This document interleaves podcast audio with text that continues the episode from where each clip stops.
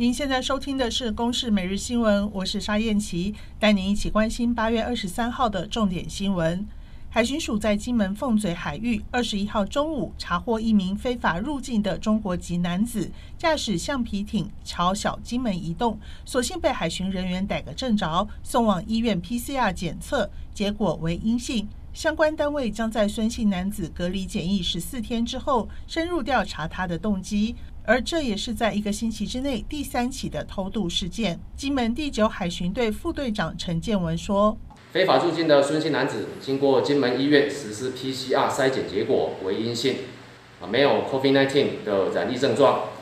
那将于隔离检疫十四天之后，啊，我们再进一步调查他的非法入境动机，并依违反入出国及移民法移送金门地检署侦办。”农委会主委陈吉仲会同警政署、关务署等跨部会共同举行记者会，表示二十一号在新北市新庄查获一百三十几公斤来自越南的走私猪肉制品，验出非洲猪瘟病毒核酸为阳性，这也是国内查获非洲猪瘟肉制品的首例。农委会主委陈吉仲说：“这个是我们从过去三年半以来，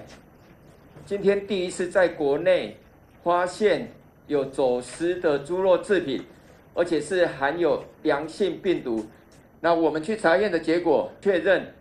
它是非洲猪瘟的阳性病毒。警方逮捕越南籍的邓姓女负责人和她的女儿，移送新北地检署侦办。新北地检署认定两人涉犯私运、管制物品进口等罪嫌，向法院声押禁见。新北市政府也针对非洲猪瘟病毒走私肉品召开紧急会议，并决议连夜针对厂商的进口次数以及肉品流向，动员全国警力连夜清查，并查扣销毁。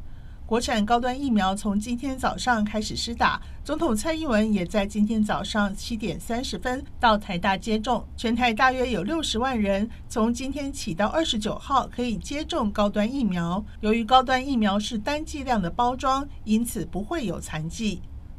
为了加速撤离，美国政府二十二号征召了六家航空公司加入运输。周末的三十六个小时，撤离了一万一千人。大批百姓死守喀布尔机场的同时，数千民众前往阿富汗唯一一个没有被塔利班控制的庞吉下省。反塔利班势力组成的北方联盟领袖之一马苏德誓言长期抗战，也不排除与塔利班对话。以上由公视新闻制作，谢谢您的收听。